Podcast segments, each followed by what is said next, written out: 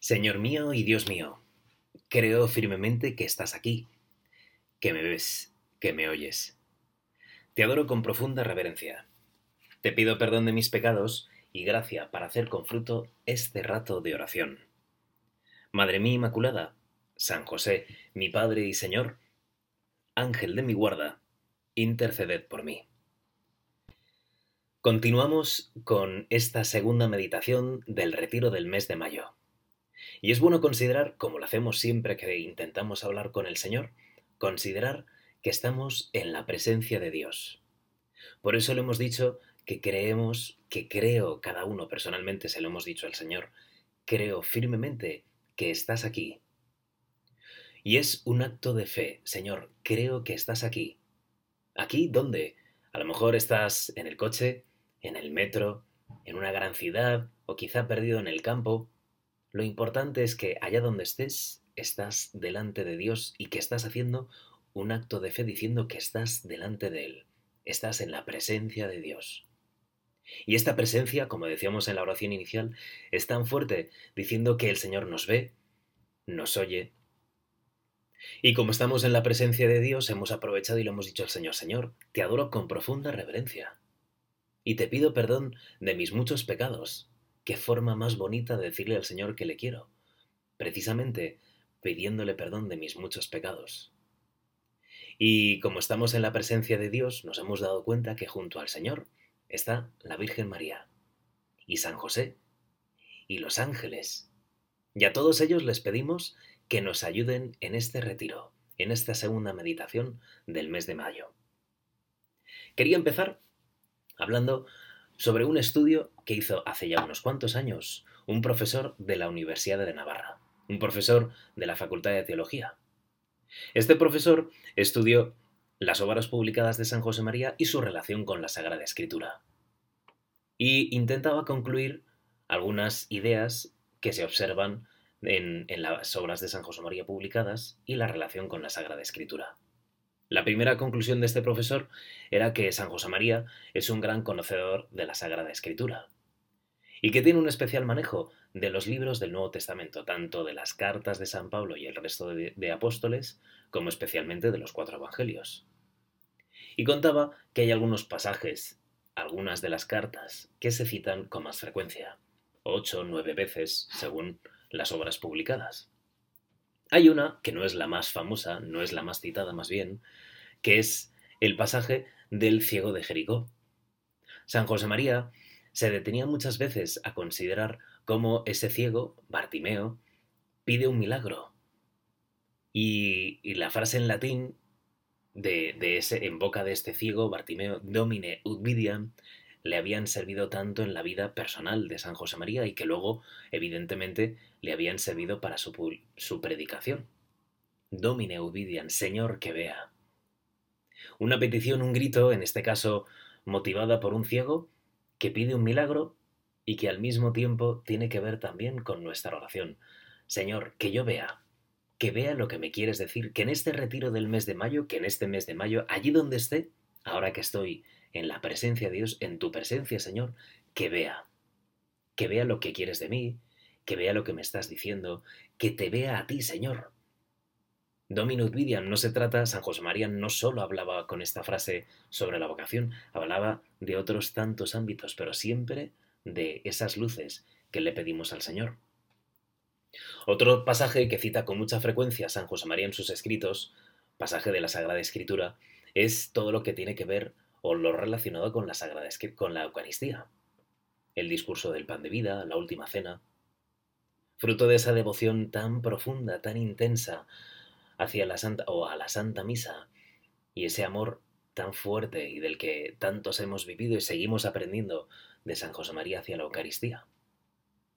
Sin embargo, según este, según este profesor de la Universidad de Navarra, dice que la palabra o las palabras más comentadas por San José María son He aquí la esclava del Señor. A San José María estas palabras de la Virgen le fascinaban. En el Evangelio de Lucas trata sobre este anuncio del arcángel San Gabriel. Es un anuncio donde se observa cómo la Virgen María dice que sí a un proyecto que aun siendo llena de gracia, no era del todo consciente de lo que iba a suceder. María dice, He aquí la esclava del Señor, pero no sabe lo que está por suceder. ¿Cuántas veces, Señor, en nuestra vida nos pasa lo mismo? Al comenzar un curso académico, al comenzar, por ejemplo, ahora que estamos a pocas semanas, meses de las vacaciones estivales del verano, sí, Señor, quiero vivirlo contigo, pero no sé si siempre seré capaz de estar a tu lado, si siempre seré capaz de decirte que sí. Y sin embargo, la Virgen María dijo, He aquí la esclava del Señor. Y a San José María le encantaba darle vueltas a esta idea.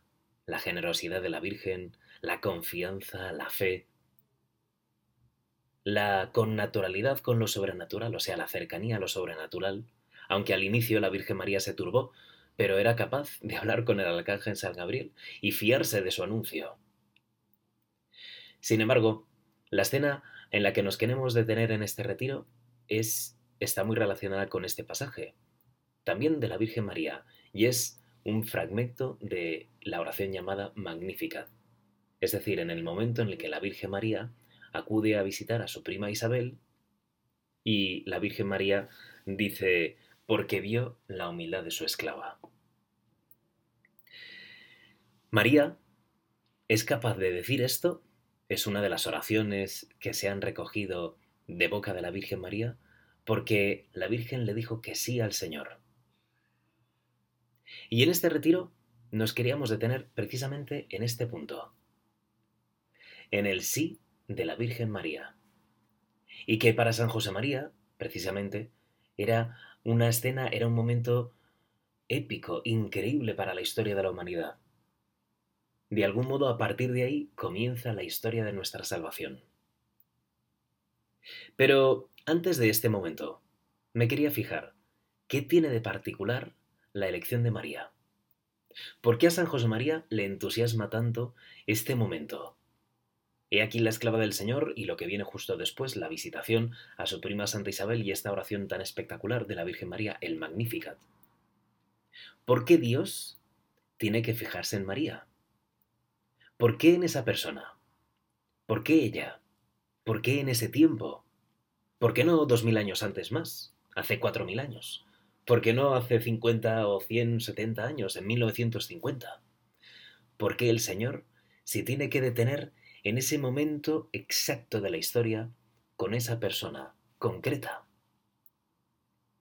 La verdad es que tantos interrogantes me recuerdan a mi sobrino. Tengo un sobrino que está en esa fase de la, del crecimiento en el que siempre preguntan todo. Y me contaba el otro día su padre, mi hermano, que, que está, está, lo decía con sencillez, estoy harto de mi hijo, porque no para de preguntarme todo. ¿Por qué tienen alas los pájaros? Y mi hermano ya no sabía qué decirle a su hijo. Pues, pues porque sí. ¿Cuántas veces nos sucede a nosotros lo mismo? Y contemplando esta escena, yo también me preguntaba, ¿y por qué tiene el Señor que detenerse en ese año, en ese lugar, con esta persona? ¿Qué tiene de especial todo?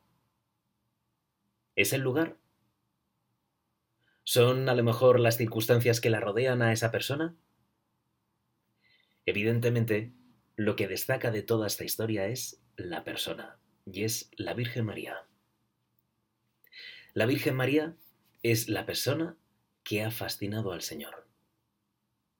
¿Por qué? Porque ella es la que Dios elige.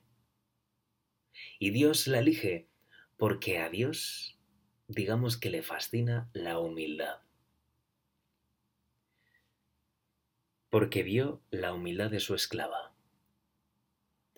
Hay personas que tienen fijaciones muy diversas. Tengo otro sobrino, por ejemplo, que tiene una fijación, una, o una, vamos a decir, una virtud, una cualidad, y es el fijarse en las matrículas de los coches. Y es capaz de aprenderse, aprenderse las matrículas de muchísimos coches. A otras personas simplemente le gustan los coches, los modelos, y son capaces nada más ver eh, un coche, decir el modelo, el año, las características, la cilindrada, la potencia, los caballos, otras personas son expertas en restaurantes y eh, saben en qué temporadas tienen los mejores platos, según qué cosechas, según, no sé, o en vinos, o, así en tantas cosas, en ropa, en moda, en, en fin, en deportes.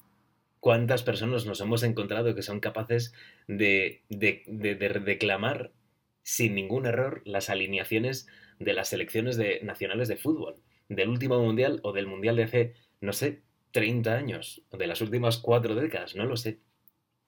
Hay personas que tienen fijaciones, todos tenemos nuestra fijación. Llámalo fijación, llámalo afición, llámalo ilusión. Dios no tiene fijaciones. Dios, con la Virgen María, tenía una gran ilusión. ¿Por qué? Porque había algo en ella que le robó el corazón. Y es precisamente lo que la misma Virgen María dice en esta oración del Magnificat, porque vio la humildad de su esclava. Justo antes, la Virgen María, ante el anuncio del arcángel San Gabriel, se había definido como la esclava del Señor, y delante de, la, de su prima Isabel se describe o dice que vio la humildad de su esclava. Porque Dios elige a los humildes. O dicho de un modo más adecuado, para Dios los humildes le resultan irresistibles. Siempre quiere estar con ellos, siempre quiere participar de su alegría, siempre quiere y busca y desea su amistad. Por eso la Virgen María es la Madre de Dios, es lo que podemos intuir. Podemos intuir que ella es la Madre de Dios porque es la más humilde, porque nunca nadie como ella ha sido capaz, aun teniendo tantas gracias, es la llena de gracia, de corresponder con tanta humildad a tantos dones. Porque nunca exigió para ella nada, porque es la Madre de Dios. Y porque ella misma es capaz de reconocer la verdad, porque Dios vio la humildad de su esclava. Si esto es así, podemos sacar muchas consecuencias. Dios se ha fijado en la humildad de su esclava. Podríamos decir que Dios desprecia a los soberbios, sí. Dios se fija más en aquellas personas que están al, servicio de los demás, sí.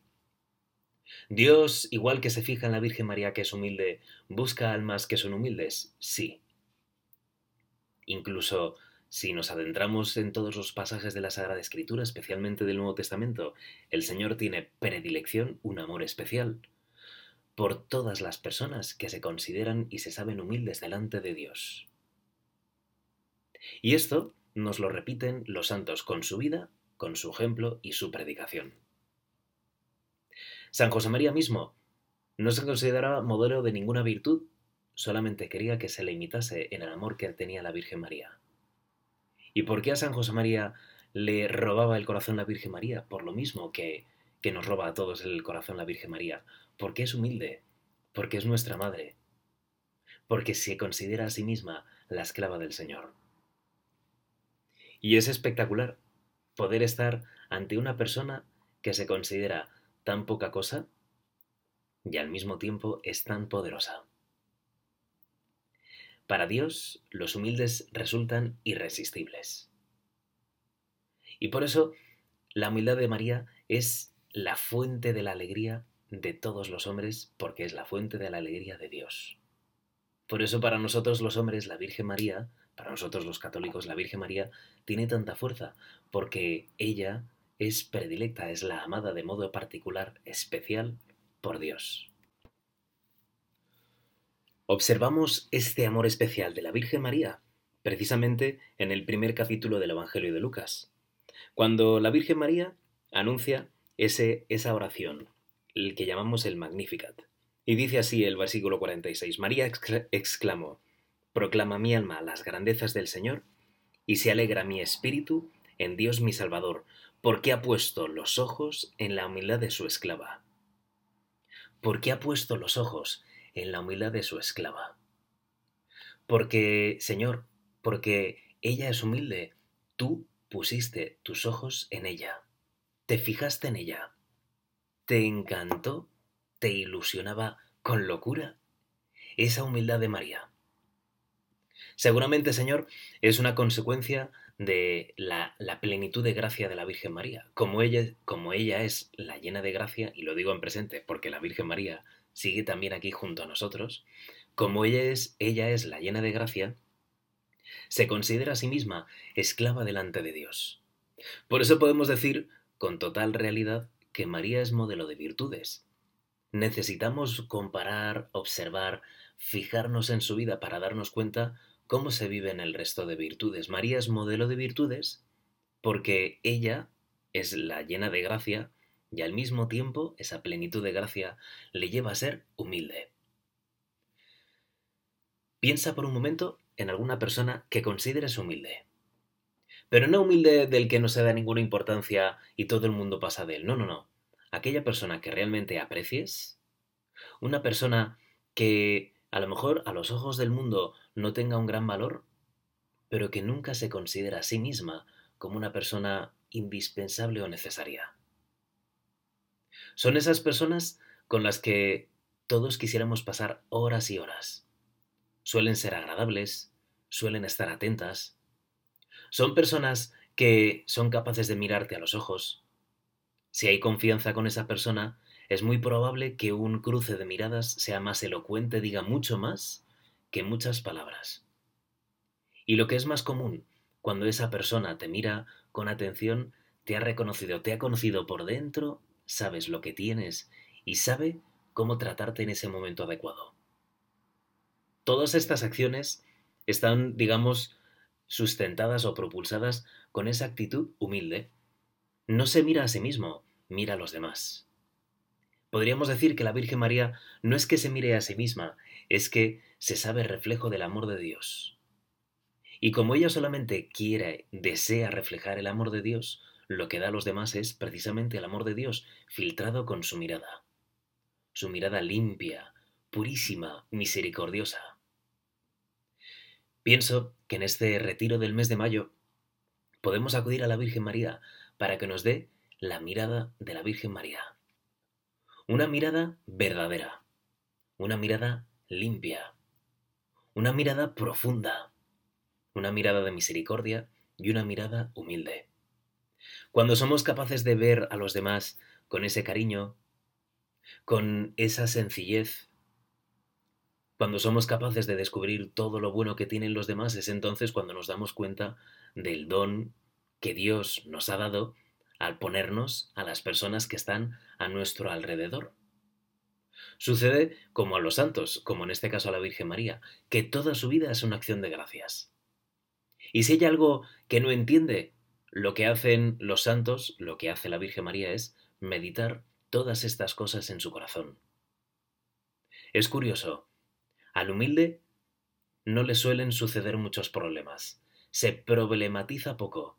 ¿Por qué? porque todo lo pone en un contexto en relación con Dios.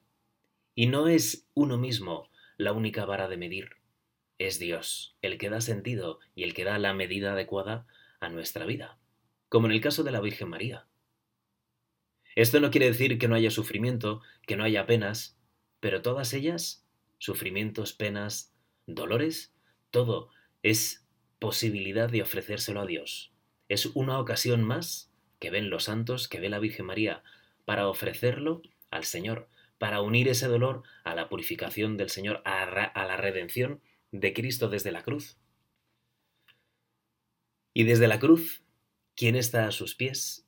Desde la cruz, ¿a quién nos entrega el Señor? Desde la cruz, ¿qué es lo que nos dice el Señor a todos los hombres? Mujer, ahí tienes a tu hijo. Hijo, ahí tienes a tu madre. Mm, el Señor desde la cruz nos entrega en ese, en ese acto profundo, inmenso de humildad del Señor muriendo en la cruz por nosotros, nos entrega a su madre. Y su madre, que se entregó a Cristo, se entregó a Dios, diciendo de sí misma, He aquí la esclava del Señor, se nos entrega a nosotros como madre. En este mes de mayo es como más fácil acudir a ella y pedirle que sea realmente nuestra madre. Pero no solamente madre, sino modelo, que su vida nos impulse a mejorar, a cambiar. Que su ejemplo cunda en nosotros. Que tengamos su mismo corazón. Un corazón sencillo, humilde y que al mismo tiempo es capaz de acoger y albergar el amor de Jesús.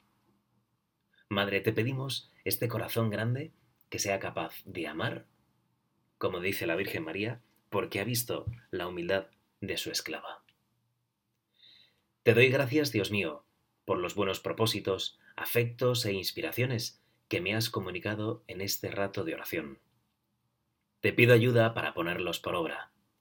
Madre mía Inmaculada, San José, mi Padre y Señor, Ángel de mi guarda, interceded por mí.